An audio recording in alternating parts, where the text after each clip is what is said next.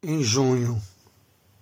Em junho há confrontos na entrada, um livro de nervos, páginas rasuradas, inteiras, ligadas e ferventes, aproximam-se. Como teu corpo cheio de perguntas, corta o cabelo, qualquer coisa nesse calor.